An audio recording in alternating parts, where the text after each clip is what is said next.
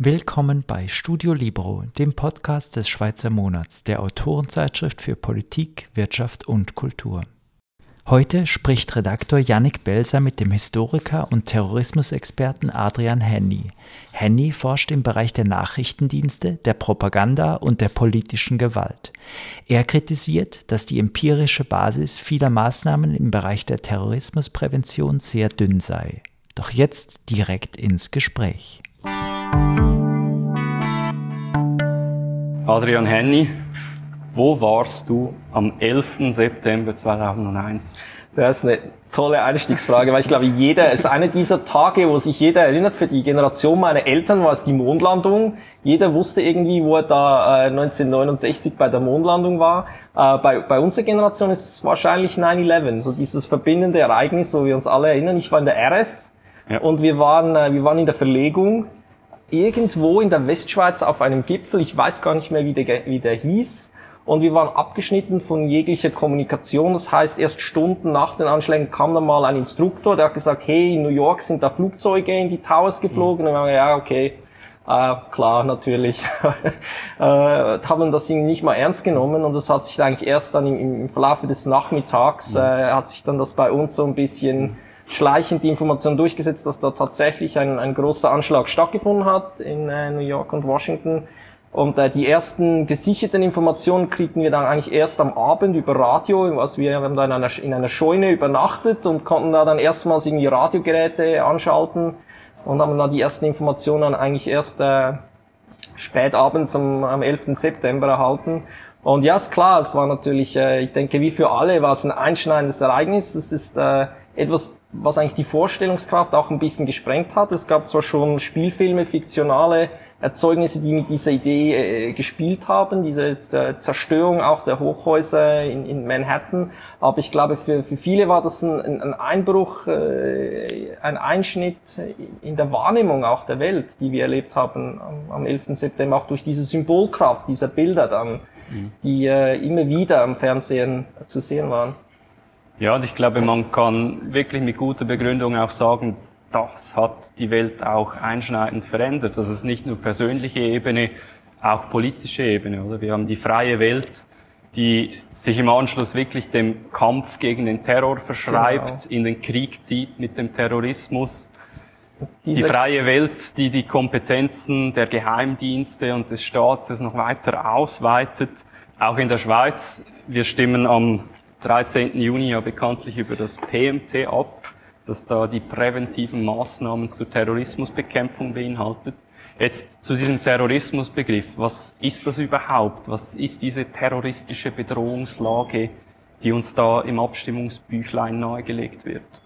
Ja, diese terroristische Bedrohungslage wird natürlich immer wieder von unseren Gesellschaften neu definiert. Äh, das der 11. September war dann natürlich maßgeblich beteiligt, wie wir, wie wir Terrorismus wahrnehmen, was für Ideen, was für Narrative wir mit Terrorismus verbinden.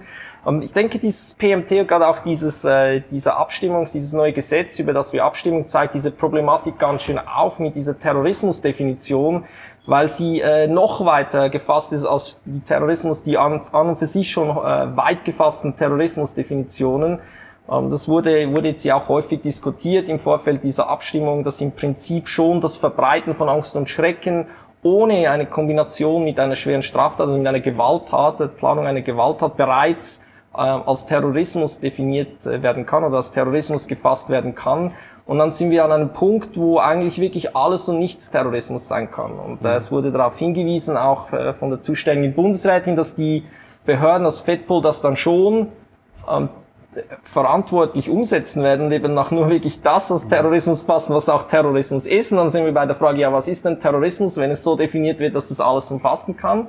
Mhm. und wir sehen eigentlich, dass letztlich Terrorismus sehr stark ein, ein sozial konstruiertes Phänomen ist. Natürlich, die Gewalt ist materiell. Wir haben sehr viel äh, politische Gewalt, sehr viele politische Gew äh, Gewaltphänomene in dieser Welt, die haben auch zugenommen in den letzten zwei Jahrzehnten. Es, es gehen Bomben hoch. Es werden Anschläge verübt, äh, es gibt äh, Entführungen, Geiseldramen, äh, Messerstechereien und viele weitere Gewaltphänomene verschiedensten, mit verschiedensten weltanschaulichen politischen Zielsetzungen. Aber was letztlich aus diesem großen Strauß an Phänomenen als Terrorismus gefiltert wird, ist weitgehend eine, eine gesellschaftliche Entscheidung, ist ein, ein gesellschaftliches Konstrukt. Mhm. Und der Nachrichtendienst des Bundes, der vermerkt aktuell, dass die dschihadistisch motivierte Radikalisierung im Zentrum dieser Bedrohung steht. Ist das ein temporäres Phänomen? Glaubst du, das kann sich in zehn Jahren wieder verändern? Sind dann plötzlich die Corona-Kritiker oder die Klimastreikenden die terroristische Bedrohung? Das ist denkbar. Ich meine, es wandelt sich, das ist ja auch etwas, was ständig im Wandel äh, begriffen ist, was wir als Terrorismus fassen. Ähm, in den 70er, 80er Jahren wurde Terrorismus weitgehend als die, die Gewalt, die politische Gewalt der neuen Linken verstanden. Ähm, auch im, im Kontext des Kalten Krieges natürlich. Seit, äh, seit den 90er Jahren, vor allem seit dem 11. September, ist in der öffentlichen Wahrnehmung Terrorismus vor allem mit dem, mit dem Dschihadismus oder mit dem radikalen Islam verknüpft. Ähm, auch hier ist es so ein bisschen eine Frage, wie inwiefern die Wahrnehmung hier eine materielle Realität widerspiegelt. Zumindest äh, in, in, verschiedenen westlichen Ländern äh, ist die dschihadistische Gewalt nicht an erster Stelle. Wenn man das äh, in verschiedene Kategorien unterteilen würde, hätten wir mehr in den USA beispielsweise sind es äh, sind, sind äh, im rechtsextremen Lager verortete Gewalttäter deutlich in der Überzahl. Und wenn wir mal diesen Ausreißer des 11. September äh, ausklammern, natürlich, der natürlich alles in den Schatten stellt, ähm, Insofern ist, es, ist das durchaus denkbar, dass, dass wenn, wir, wenn, eine, wenn eine gesellschaftliche Spaltung in der Schweiz auch zunehmen könnte, ob das jetzt im Zusammenhang ist mit einer Pandemie, die zu sozialen Problemen führt, die dann auch zu Radikalisierungsprozessen, zu Gewaltphänomenen führen kann, dass dann äh, die terroristische Bedrohung sehr schnell ganz anders äh, konstruiert mhm. wird in der Schweiz. Und mhm. klar, der NDB ist, ist hier einer der Akteure, die, die über die Diskursmacht verfügt, auch zu äh, festzulegen, was als Terrorismus verstanden wird. Mhm. Mhm. Aber aktuell eben, wir sehen es, es ist diese dschihadistische Bedrohung, die im Zentrum steht. Das ist ein internationales Phänomen, das ist klar. Und trotzdem die Schweiz, Zentrum und Hort der direkten Demokratie, hat sich offensichtlich diesem Kampf ebenso verschrieben. Wir sehen es mit dem PMT. Wir hatten 2017 das Nachrichtendienstgesetz. Wir haben zudem eine Gesamtstrategie. Der Bund nennt es nämlich den Nationalen Aktionsplan zur Verhinderung und Bekämpfung von Radikalisierung und gewalttätigem Extremismus. Jetzt, wenn ich all das höre, dann wird mir als Liberaler schon ein bisschen mulmig. Ist die Schweiz da auch auf dem Weg zu einem Polizeistaat? Ja, das ist wahrscheinlich jetzt äh, im Jahr 2021 äh, noch sehr dystopisch. Also wir wollen auch nicht den, den Teufel an die Wand malen. Ja. Das, äh, wir müssen sicher nicht davon ausgehen oder äh, davon ausgehen, dass, in dass im nächsten Jahr wir verhaftet werden, wenn wir Unterschriften sammeln gegen eine, äh, gegen eine Vorlage des Bundesrates, mit dem äh, ist sicher nicht, von dem ist sicher nicht auszugehen.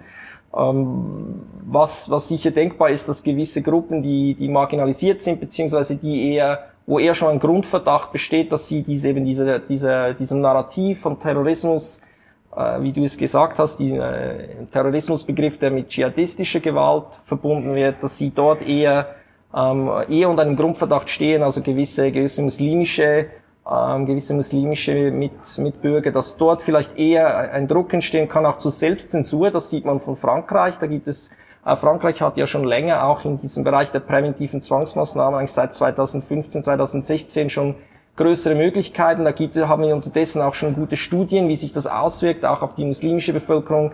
Äh, dort wurde gezeigt, dass es, äh, dass es dort teilweise eben zu Selbstzensur kommt, dass sich Muslime weniger politisch betätigen, weil sie Angst haben, dass sie eben in diese, in diese Mühle der Präventionsmaßnahmen hineinkommen. Mhm.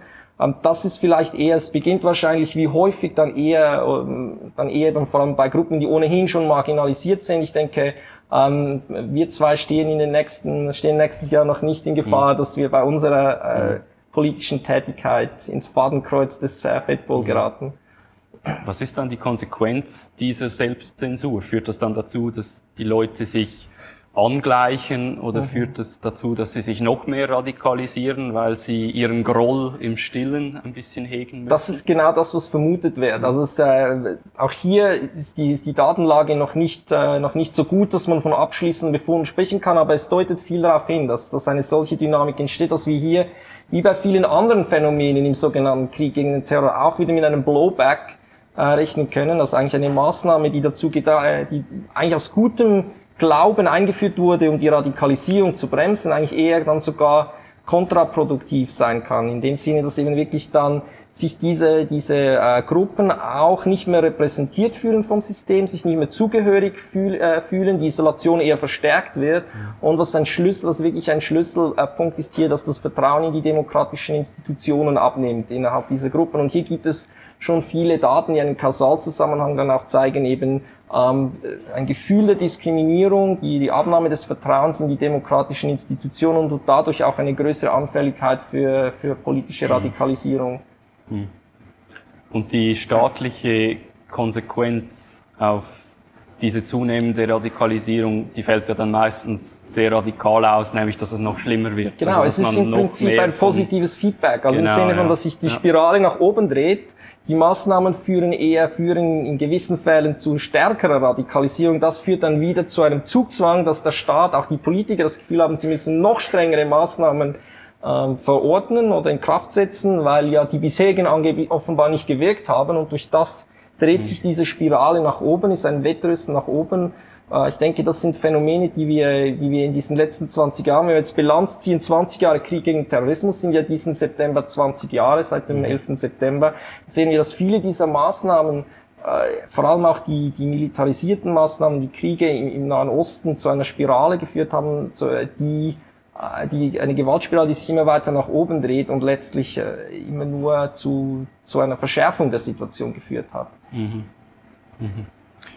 Gehen wir ein bisschen auf ein zentrales Element dieser Terrorbekämpfung ein, nämlich die Geheimdienste. Das ist ja auch ein Kernforschungsgebiet deiner Arbeit. Welche Rolle haben denn diese Geheimdienste in der modernen Welt? Ja, wenn wir jetzt über die Terrorismusbekämpfung sprechen, dann ist klar, dann wurde Ihnen eigentlich schon in der Woche nach dem 11. September eine zentrale Rolle zugeschrieben in diesem als neuartig bezeichneten Krieg gegen den äh, Terrorismus, wenn wir mal so nennen wollen. Äh, die, die Invasion in Afghanistan war ja in erster Linie äh, zu Beginn eigentlich ein, ein Stellvertreterkrieg mhm. äh, wo die, die Nordallianz unterstützt eben von der CIA den Krieg geführt hat. Also die, die, der, die Invasion in Afghanistan, der Krieg gegen das Taliban-Regime wurde zunächst weitgehend von der CIA, also eben vom amerikanischen Auslandsgeheimdienst geführt und nicht vom amerikanischen Militär. Natürlich kamen dann die Luftschläge, setzen dann, äh, kam dann die Luftunterstützung dazu und letztlich kam es zu äh, zur Stationierung zum Einsatz von Bodentruppen. Aber der Beginn, der erste Auftrag, der Beginn dieser dieses äh, Krieges gegen die Taliban wurde von der CIA getragen. Ich denke, das ist so ein bisschen emblematisch oder stellvertretend, mhm. dass man den, den Geheimdiensten hier wirklich eine Kernrolle zugeschrieben hat. Man hat auch immer gesagt, es geht bei äh, der Bekämpfung von Terrorismus geht es um die Präemption, also man darf die Anschläge gar nicht erst zulassen. Das ist unterdessen ein Imperativ eigentlich in unseren westlichen Gesellschaften, dass wir sagen, es darf ein Null-Risiko bestehen. Oder wir dürfen keine Anschläge zulassen. Jeder Anschlag ist einer zu viel, im Gegensatz zu vielen anderen Gewaltformen, wo wir eigentlich sagen, wir wollen nicht auf Null runtergehen. Niemand sagt, wir wollen auf Null Femizide runtergehen oder wir wollen auf Null Amokschläge runtergehen, mhm. Amokläufe runtergehen, sondern wir, wir, versuchen, es gibt hier ein Gleichgewicht ähm, zwischen Zwangsmaßnahmen und was man als Gesellschaft zulässt. Bei Terrorismus besteht dieser Anspruch eigentlich, dass wir nichts zulassen und entsprechend ist diese Präemption im, Vordergrund und da spielen natürlich die Geheimdienste eine große Rolle, weil sie eben diese Gruppen schon im Vorfeld aufklären sollen, auch verhindern sollen.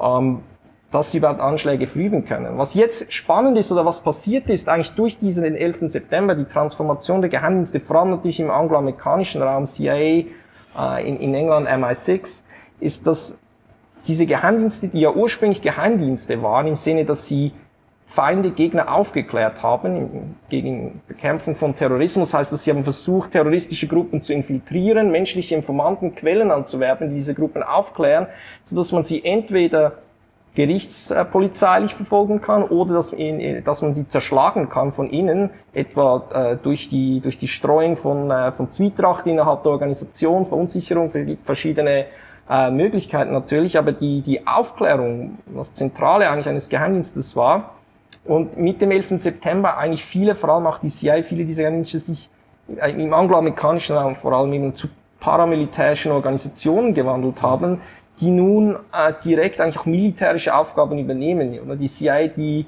sehr stark die Terrorbekämpfung dann auf Drohnenschläge ausgerichtet hat. Das, äh, das Drohnenprogramm, das äh, vor allem dann unter Präsident Obama äh, zu, zum Kernpunkt der amerikanischen Terrorbekämpfung wurde, das äh, teilweise auch durch das, äh, durch das Militär, durch das amerikanische Militär durchgeführt wurde, aber eben auch durch die CIA, die sich im Prinzip in den Jahren nach 9-11 zu einer paramilitärischen Organisation entwickelt hat, wo dieser Kernauftrag von Geheimdiensten, eben geheime Informationen zu beschaffen, zunehmend etwas in den Hintergrund geraten ist und diese Organisationen sich in diesem Zug gegen des Krieges gegen Terrorismus auch zu paramilitärischen Organisationen mhm. entwickelt haben. Also da gibt es wirklich auch eine Transformation durch, die, durch diesen Einschnitt des 11. September, aber eben auch durch den Krieg gegen den Terrorismus und wie, äh, wie dieser geführt werden soll. Wer hat denn diese zunehmende Paramilitarisierung zu verantworten? Waren das die Politiker? War das das Stimmvolk? Oder? Äh, nein, das ist natürlich äh, etwas, auf das das amerikanische Stimmvolk äh, relativ wenig Einfluss hat. Das kam ursprünglich ähm, aus der Bush-Administration heraus sehr stark natürlich äh, sehr stark aus äh, den, den äh, Policymakers im, im äh, Verteidigungsministerium, äh, auch im Nationalen Sicherheitsrat, äh, teilweise auch aus der CIA selber, also auch in der CIA gab es starke äh, Bestrebungen, hat des Counter-Terrorism Centers in diese Richtung zu gehen. Es war natürlich auch dann ein Turf War.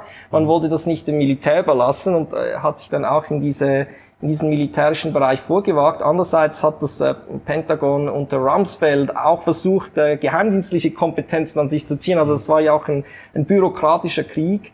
Ähm, aber das ist eigentlich erstaunlicherweise etwas, das nicht äh, mit einer Partei in den USA verbunden ist, sondern hier gibt es eigentlich einen Konsensus, äh, gab es einen Konsensus zwischen den beiden großen Parteien in den USA, weil ein Konsens zwischen diesen beiden großen Parteien, weil als äh, Barack Obama Präsident wurde, wurde das nicht etwa wieder umgekehrt, sondern im Gegenteil, es wurde eigentlich sogar noch ausgeweitet und institutionalisiert, diese Entwicklung. Mhm. Mhm. Jetzt, du hast das angesprochen, wir leben in einer Welt, die Geheimdienste, die werden immer wichtiger. Du sprichst die Paramilitarisierung an. Gibt es dann, gibt es auch historische Parallelen zu dem? Also wie war es zum Beispiel während dem Kalten Krieg? Was haben die Geheimdienste da für eine Funktion ausgeübt? noch mehr die aufklärerische Kompetenz. Das war sicher da, noch ja. stärker im Vordergrund. Also es kommt, man muss auch immer stark unterscheiden. Also im, im deutschen Sprachen haben wir diese tolle, äh, teilweise etwas akademische Unterscheidung, auf die vor allem die Praktiker immer hinweisen, äh, zwischen Geheimdiensten und Nachrichtendiensten. Mhm. Äh, Geheimdienste, die vor allem die größeren äh, Nationen natürlich unterhalten. In dem Sinne Geheimdienste, dass sie eben nicht nur Aufklärung betreiben, nicht nur geheime Informationen beschaffen, sondern auch verdeckte Operationen, betreiben, die Effekte, also Auswirkungen auf die Geschichte haben sollen, also mit denen sie auch konkret die Politik beeinflussen möchten. Das könnten, können etwa Propaganda, Desinformationsoperationen sein, wie das im Moment auch wieder stark im Fokus der Medien ist. Mhm. Ähm, das können aber auch äh, die Unterstützung von politischen äh, Gruppen oder auch von gewalttätigen Gruppen im Ausland sein. Es gibt natürlich verschiedene äh, Möglichkeiten. Bekannt sind natürlich die, die Putschversuche die, der, der CIA in den 1950er äh, Jahren, frühen 1960er Jahren. Ähm, das wären Aufgaben, die Geheimdienste übernehmen, während Nachrichtendienste wie zum Beispiel die Schweiz sich darauf beschränken, geheime Informationen zu beschaffen, etwa durch menschliche Quellen oder eben durch das Abhören von Kommunikation äh, und diese auszuwerten. Mhm. Mhm. Jetzt, wenn wir diese zunehmende Kompetenz der Geheimdienste ansprechen, dann ist das natürlich auch ein Nährboten für Verschwörungstheorien. Oder das ist ja der Deep State, den man mhm. fürchtet und den QAnon wortwörtlich auf die Straße treibt, ähm, schafft sich der Staat hier nicht ein bisschen das eigene Grab. Also er offensichtlich hat er ja gewisse Grenzen übertreten, die jetzt ein bisschen ja das Vertrauen in den Staat erodieren. Wie, wie siehst du das? Mhm. Hast du etwas, äh, etwas Konkretes im Kopf, wenn du sagst, äh, diese Maßnahme erodiert das Vertrauen in den Staat? Ja, ich denke einfach, wenn ich an QAnon denke, dann glaube ich, wir leben ja offensichtlich in einer Demokratie und eine Demokratie lebt davon, dass der Stimmbürger der Meinung ist, dass man mit dem Stimmzettel das Geschehen im Land noch wirklich maßgeblich beeinflussen kann. Und wenn jetzt natürlich QAnon darauf hinweist, dass es einen angeblichen Deep State gibt, der die Geschicke in den USA unabhängig von der Politik und von der Präsidentschaft lenken und leiten kann, ja, dann weiß ich natürlich nicht mehr, ob ich mich im demokratischen Prozess noch wirklich einbringen kann oder ob das einfach alles nur ein Schwindel ist und irgendeine kleine Weltelite ähm, mein Leben mhm. kontrolliert. Ja, solche Ideologien sind natürlich gefährlich. Also ich sehe das auch so. Äh, ich, ich sehe auch mit, mit einer gewissen Sorge, dass es äh, in gewissen Elementen auch nach Europa gekommen ist, diese QAnon-Ideologie oder diese Verschwör dieses Verschwörungsnarrativ. Ja. Komplex, das ist auch äh, wenn man sich in den sozialen Medien umsieht, auch in der Schweiz durchaus äh, Leute gibt, die offensichtlich da äh, angebissen haben. Äh, was erstaunlich ist, wie angesichts dessen, wie stark diese, diese Erzählung eigentlich auf die USA und die dortigen Verhältnisse ja. zugeschnitten ist. Ja, ja. Ähm, das hat offensichtlich einen Nerv getroffen. Ja, ab, absolut. Ich denke eigentlich, dass, dass solche Narrative mittelfristig gefährlicher sind äh, als zwei, drei dschihadistische Terroranschläge für unsere, für unsere westliche mhm. Gesellschaft und unsere freiheitliche Gesellschaft. Es ist die, das Dilemma der, des, der Secrecy, der, der, des Geheimnisses natürlich. Natürlich müssen Nachrichtendienste, geheime Nachrichtendienste, Geheimdienste müssen gewisse Sachen geheim halten, sonst ja. funktioniert es nicht. Also es braucht eine gewisse Secrecy auch in einer Demokratie. Ich denke, das ist auch nicht das Problem. Ja. Ähm, das, äh, das erträgt es auch. Eine gefestigte Demokratie erträgt einen Nachrichtendienst, der gewisse Geheimnisse hat, die dem Stimmbürger möglicherweise nicht vorliegen, wenn er, wenn er bei einer Abstimmung abstimmt. Das ist äh, zentral für seine Funktionsweise. Andererseits müsste man gleich, könnte man die Nachrichtendienste gleich sein lassen. Mhm. Ähm, wichtig ist, dass die Kontrolle, dass die rechtsstaatliche Kontrolle funktioniert. Und das ist eigentlich doch die Lehre der, Zeit, der Kalten Kriegszeit mhm. äh, und der dortigen Geheimdienstskandale in den USA beispielsweise. Dass der entscheidende Punkt ist die demokratische Kontrolle, die Oversight, dass das funktioniert, dass das Parlament ähm, griffige, griffige Instrumente hat, um die Nachrichtendienste auch zu überwachen. Das beginnt natürlich auch schon innerhalb der Exekutive, das haben wir beim Fall Krypto AG gesehen. Mhm. Wenn natürlich die, äh, die politische Führung nicht weiß, äh, was die Geheimdienste machen, ist das, äh, ist das nicht besonders gut. Mhm. Da muss natürlich auch die Aufsichtspflicht funktionieren, schon innerhalb der Exekutive. Die politische Führung muss bei der Regierung sein, nicht bei den, äh, nicht bei den Diensten. Mhm. Äh, und dann braucht das Parlament natürlich in, in der Schweiz, Nationalrat, Ständerat, GPDL, braucht auch griffige äh, Möglichkeiten, um die Dienste wirklich zu überwachen, dass sie auch wirklich Zugang haben zu, zu, allen, äh, zu allen Unterlagen.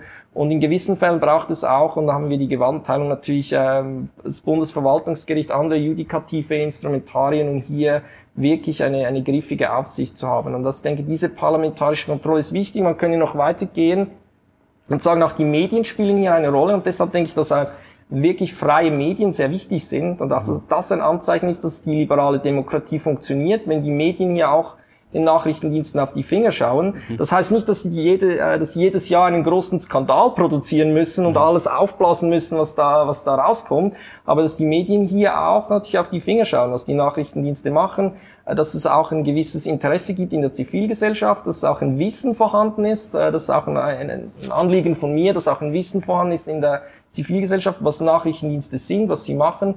Ich denke, wenn diese verschiedenen äh, Stufen von Aufsicht funktionieren, dann können, äh, können auch Geheimdienste mit einer demokratischen, freien Gesellschaftsordnung funktionieren. Mhm. In der Schweiz haben wir ja den Nachrichtendienst des Bundes. Ähm, du hast auch schon angesprochen, das ist keine paramilitärische Einheit, das ist eher wahrscheinlich traditionell noch der aufklärerische ähm, Ansatz des Nachrichtendienstes. Wie ist jetzt der NDB im Vergleich international? Ist er klein, ist er groß, ist er einschneidend, ist er unbedeutend? Kann er überhaupt Wie, wie ist er in der Weltrangliste? Also Roger Federer ist er nicht. Aber, ja. aber es, äh, das ist ja, ähm, ja, der NDB ist natürlich richtig. Also das muss man gleich, damit muss man gleich anfangen, ist nicht ein Geheimdienst. In dem Sinne, er führt keine paramilitärischen Operationen aus. Also der NDB wird äh, schickt keine Drohnen nach, äh, nach Pakistan. Mhm. Das ist schon mal, das ist sicher mal wichtig für die Einordnung. Der Schweizer, Geheim, der Schweizer Geheime Nachrichtendienst ist äh, ein Dienst, der äh, geheime Informationen besorgt, um die, die, äh, die Sicherheit der Schweiz zu gewährleisten, die, die Landesregierung in ihren außenpolitischen Entscheidungen zu unterstützen. Und das macht er durchaus auch, äh, natürlich auf geheime Weise, äh, Quellen, äh, geheime Quellen auch eben, und das äh, hat in letzter Zeit ja viel für, für Furore auch gesorgt, eben er hört natürlich auch global Kommunikation mhm. ab, er hat diese Möglichkeiten mit den großen äh, Abhochanlagen und äh, auch offenbar mit der guten kryptologischen Wissen, auch in mhm. Zusammenarbeit mit Partnerdiensten, wie wir im letzten Jahr gelernt haben. Mhm. Ähm, entsprechend ist der Schweizer Nachrichtendienst auch im Bereich des SIGINT, des äh, Signals Intelligence, also das Abfangen der elektronischen Kommunikation, sehr aktiv. Ähm, der Schweizer Nachrichtendienst ist alles in allem natürlich in der internationalen äh, Community ein kleiner, ein kleiner Akteur. Das definiert ihn auch. Also er ist, er hat zwar gewisse, gewisse Kapabilitäten, gewisse Möglichkeiten, aber er ist natürlich ein kleiner Spieler. Das heißt, er ist auch darauf angewiesen, mit anderen Diensten zusammenzuarbeiten. Auch das ist ein Aspekt, den wir in dieser Kryptoaffäre sehr schön gesehen mhm. haben. Das ist ein großer, es ist ein großer Druck auch da natürlich mit Partnerdiensten zusammenzuarbeiten. Da sind wir auch wieder beim Thema Terrorismusbekämpfung. Mhm. Ähm, der Schweizer Nachrichtendienst kann natürlich nicht in Ägypten oder in Pakistan vor Ort direkt Informationen aufklären mhm. über transnationale äh, terroristische Netzwerke. Dazu braucht er die Zusammenarbeit mit Diensten vor Ort oder eben indirekt ähm, mit den größeren westlichen Partnerdiensten, USA England, die diese Informationen aus dem Nahen Osten, aus Südost, äh, Südasien erhalten und dann mit dem Schweizer Dienst teilen. Ähm, es ist ein Quid pro quo, ein ständiges Geben und Nehmen. Das ist der Schweizer Nachrichtendienst ist entsprechend auch unter Druck, dass er selber etwas liefern kann, mhm. ähm, dass er selber etwas bieten kann. Das waren im Kalten Krieg häufig eben auch Standortvorteile, dass man westlichen Diensten erlaubt hat, aus der Schweiz heraus auch zu operieren, wie bei, im Falle der Krypto AG, ähm, teilweise auch für die Dienste in der Schweiz, in der Schweiz Abklärungen vorgenommen hat. Ähm, äh, beispielsweise im Bankenplatz Schweiz. Ja. Ähm, heute könnte das eben natürlich auch sein, dass, dass Listen mit, mit äh, terroristischen Gefährden auch im Austausch dann mit, mit diesen äh, Partnerdiensten oder mit mhm. diesen ausländischen Diensten geteilt werden. Mhm. Und dementsprechend ist das PMT dann doch nicht so national begrenzt, wie es Nein, es hat durchaus, es hat durchaus eine internationale Dimension, die mir jetzt äh, auch so ein bisschen schwer aufliegt. Äh, mhm. Das ist diese Möglichkeit, dass natürlich dann äh, indirekt Menschenrechtsverletzungen möglich sind. Das ist ein bisschen ein Wunderpunkt. Ich denke, das ist äh, äh, ein Gebiet, wo der Schweizer Nachrichtendienst auch noch äh, stärker kontrolliert und auch stärker vorsichtiger vorgehen müsste. Oder dass äh, Leute, die in der Schweiz leben, dann nicht im Ausland Gegenstand von Menschenrechtsverletzungen werden, wenn beispielsweise im Nahen Osten äh, Bürger aus dem Nahen Osten, der Türkei oder auch äh, Ägypten dann in ihre Länder zurückreisen und dort dann in die, die Mühlen eines Foltersystems geraten, weil sie auf einer Liste stehen, die von der Schweiz an, an Partnerdienste weitergeleitet äh, geleitet wurde. Das ist auch kein hypothetisches Szenario, sondern solche Fälle, mhm. äh, die gibt es. Mhm. Und diese internationale Anbindung der Schweiz als Dreh- und Angelpunkt, du hast das Quid pro Quo genannt. Ich meine, das ritzt natürlich mit der Neutralität, oder nicht? Ist ja, das ist, das ist immer die Frage, ja. wie, wie man Neutralität, das ist natürlich ein super spannender Punkt, oder? Ja. Klar, die Schweiz, das ist immer diese Zwiespältigkeit, gerade im Kalten Krieg hat man das sehr schön gesehen, wie natürlich die Schweiz äh, diese, diese Neutralitäts, äh, diese Neutralitätsidentität auch gepflegt hat als Charakteristikum ihrer Außenpolitik. Andererseits bietet eben gerade diese, diese Ebene der Geheimnis, des Geheimnisses, der Geheimhaltung, der Secrecy auch eine Möglichkeit, natürlich die Neutralität auszuheben. Also solange es niemand weiß, dass man etwas gegen die Neutralität macht, gibt es neutralitätspolitisch auch keinen Schaden, mhm. weil er die Glaubwürdigkeit dann nicht leidet, solange es eben geheim bleibt. Mhm. Und äh, das sieht man schön natürlich auch im, im Zweiten Weltkrieg und vor allem dann im Kalten Krieg, wie immer mal wieder eben diese Ebene auf der Geheimdienste dann genutzt werden konnte, um gewisse Kooperationen einzunehmen, die auf politischer Ebene klar die Neutralität geritzt hat, hätten, mhm. aber auf der Ebene der Geheimdienste dann durchgingen, weil man davon ausging, dass sie eben nicht bekannt werden und entsprechend kein mhm. neutralitätspolitisches Problem darstellen. Das hat teilweise die internationalen Partner auch verwundert, wenn die Schweiz eben bei gewissen Punkten darauf beharrt haben, dass es geheim bleibt, mhm. äh, obwohl das beispielsweise die Amerikaner dann teilweise gar nicht unbedingt geheim halten wollten, aber die Schweiz aus neutralitätspolitischen, mhm. beispielsweise in der, in der Zollzusammenarbeit, mhm. in der Handelszusammenarbeit, äh, dann darauf beharrt haben, dass darauf beharrt haben, dass es eben auf äh, einer informellen geheim, äh, geheim gehaltenen Ebene diese Zusammenarbeit erfolgt. Du hast dazu mal ein tolles Zitat aus einem CIA-Bericht getweetet. Ich lese das gerne vor. Although Switzerland has maintained a centuries-old history of permanent neutrality, its pragmatic approach reflects a willingness to relax the constraint of neutrality in order to serve its economic and political interests. Ja, genau. Wer entscheidet dann über diese Kooperation? Ist das der Bundesrat? Ist das der Nachrichtendienst? Ja, das ist eben die Frage. Auch, äh, auch hier bin ich eigentlich der Meinung, dass es nicht grundsätzlich ein Problem ist, weil die Neutralität ist ja auch etwas, das im Wandel begriffen ist, das äh, verschiedentlich interpretiert werden kann, das nicht unbedingt in Stein gemeißelt sein muss. Auch hier denke ich, ist es wichtig, dass die Polit, dass es eine politische Entscheidung ist und, mhm. äh, und eben nicht äh, auf Stufe der Nachrichtendienste entschieden wird. Also unser Nachrichtendienstdirektor sollte nicht äh, ein Quasi-Außenminister werden, der diese mhm. Entscheidungen trifft, sondern hier ist die, die politische Kontrolle sicher wichtig und ich denke, dass es begrüßenswert wäre, wenn es äh, auch einmal eine Grundsatzdebatte auf politischer Ebene geben würde, ob das jetzt im Parlament der Fall ist äh, oder in einem anderen politischen äh, Forum, aber dass es auch mal wirklich eine politische Grundsatzentscheidung gibt, inwiefern sollen die Nachrichtendienste, ähm, inwiefern sind sie an neutralitätspolitische Vorgaben gebunden, was ist hier der Spielraum und dass dann die politische Führung auch diese Entscheidung trifft, weil natürlich gibt es da auch in, in, im Zusammenhang mit, mit Geheimdienstclubs durchaus äh, Allianzen, die politisch, äh, neutralitätspolitisch nicht ganz unbedenklich mhm. sind. Mhm. Du sprichst diese Kontrolle an. Jetzt in jüngerer Vergangenheit hatten wir in der Schweiz ja das knapp gescheiterte Referendum beim BÜPF. Wir hatten das NDG abgestimmt. Wir haben jetzt das PMT.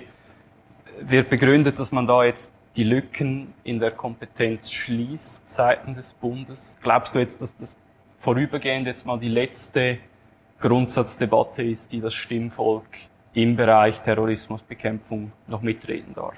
Ich hoffe es nicht. Ich denke, es ist wichtig, gerade in diesen, in diesen sehr heiklen Bereichen, äh, wo, wo wirklich, wo wir von staatlichen Zwangsmaßnahmen reden, wo wir auch gerade hier, wo wir in diesen Präventivbereich gehen, wo, wo Verbrechen, beziehungsweise wo gar kein Verbrechen oder kein Verdacht auf ein begangenes Verbrechen vorliegt, wo wir rein in die Präventiv, äh, in den Präventivbereich hineingehen, im Bereich Überwachung, das sollte nicht, das sollte eine, eine fortlaufende Debatte sein, zivilgesellschaftliche Debatte sein, damit wir hier auch verhindern, damit es wieder auch zu, da, äh, entweder zu, zu gewissen Auswüchsen kommt, die wir nicht wollen, äh, sondern dass wir hier wirklich auch die Möglichkeit haben, äh, auf mittellangfristiger Basis eine, eine zivilgesellschaftliche Debatte zu haben und äh, auch immer wieder korrigieren in den politischen Prozess eingreifen können. Gerade mit diesen Gesetzen, das ist ja auch ein Problem mit vielen dieser Maßnahmen zur, zur Terrorismusprävention, auch zur Terrorismusbekämpfung, ist ja, dass es sehr wenig äh, Evaluation gibt, ob sie überhaupt wirken. Ja. Und dass in vielen diesen Gesetzen auch gar keine Vorschrift zur Evaluation drin ist. Also das ist auch ein Mangel dieses Gesetzes. In diesem mhm. Gesetz steht nicht drin, dass es evaluiert werden soll mhm. oder dass man quasi überprüfen soll, ob es mhm. überhaupt wirkt nach einer gewissen äh, Anzahl von Jahren. Ähm, die, die empirische Basis oder die empirischen Annahmen, auf denen diese, diese Präventionsmodelle äh, gegen Radikalisierung beruhen, die sind, sagen wir mal, sehr dünn empirisch abgestützt, um es mal vorsichtig auszudrücken, auch häufig sehr simplizistisch. Ähm, das wäre natürlich sehr wichtig, dass wir hier auch in, in fünf Jahren eine, wieder eine Debatte haben, ja, haben diese, äh, haben, haben nun diese Zwangsmaßnahmen auch wirklich einen Effekt? Mhm. Oder sind sie möglicherweise gar kontraproduktiv? Mhm. Ähm, wie, wie hat sich das nun auf gewisse, äh, auf gewisse Gruppen in unserer Gesellschaft ausgewirkt, diese, diese Möglichkeit des Fettballs, äh, mhm. Zwangsmaßnahmen zu verorten?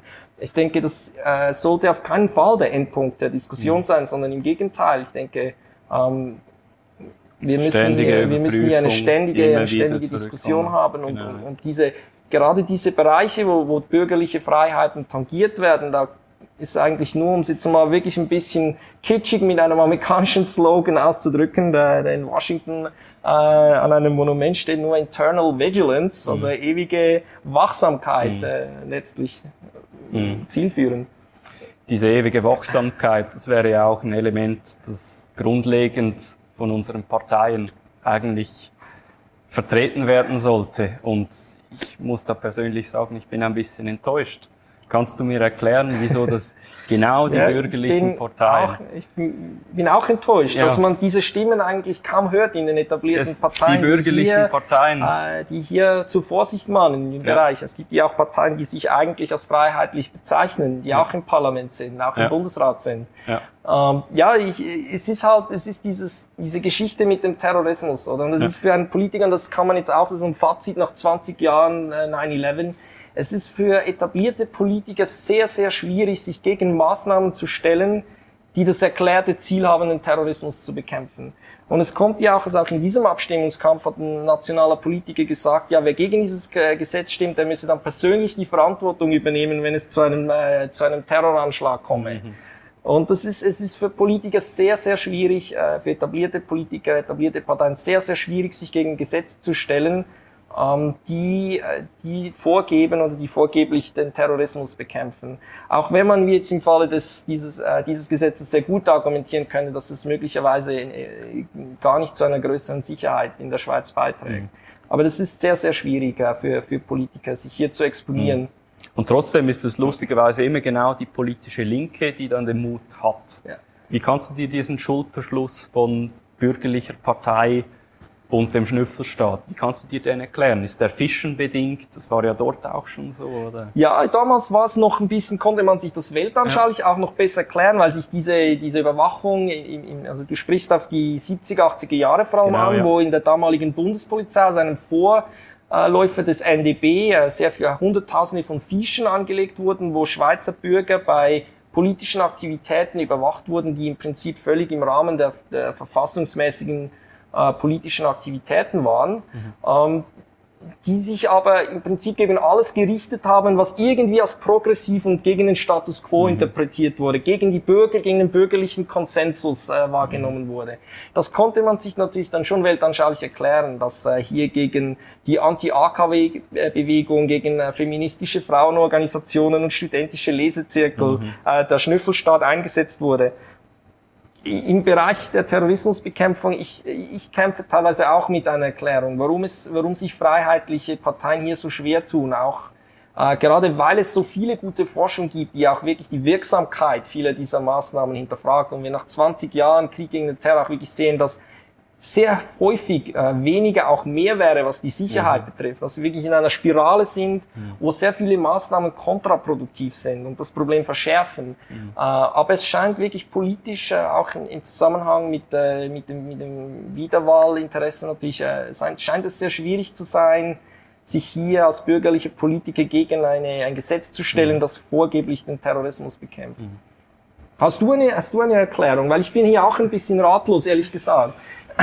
Es ist schwierig. Ich, ich glaube, dass eben, was du angesprochen hast, dass einfach die Opposition häufig aus dem progressiven Lager kommt.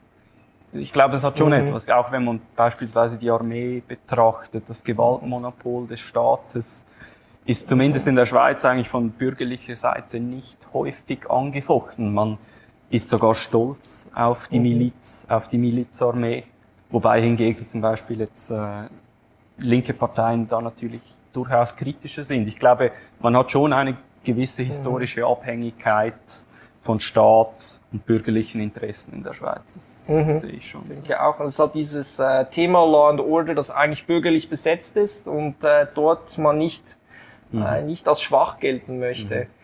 Ähm, es müsste wirklich, ich, ich wünschte mir, es gäbe eine, eine maßgebende politische Kraft, auch Mitte oder rechts der Mitte, die den Mut hätte und sagen würde, wir sind dafür, politische Gewalt zu bekämpfen, mhm. aber wir wollen eine schlaue Terrorismusbekämpfung. Mhm. mhm. Und, und eine, die auch wirklich mit unseren freiheitlichen Werten äh, einhergeht. Adrian Henny, besten Dank für das Gespräch. Vielen Dank für die Einladung, hat mich sehr gefreut. Gerne, Dankeschön. Das war Studio Libero, ein Podcast des Schweizer Monats. Weitere Informationen finden Sie unter www.schweizermonat.ch.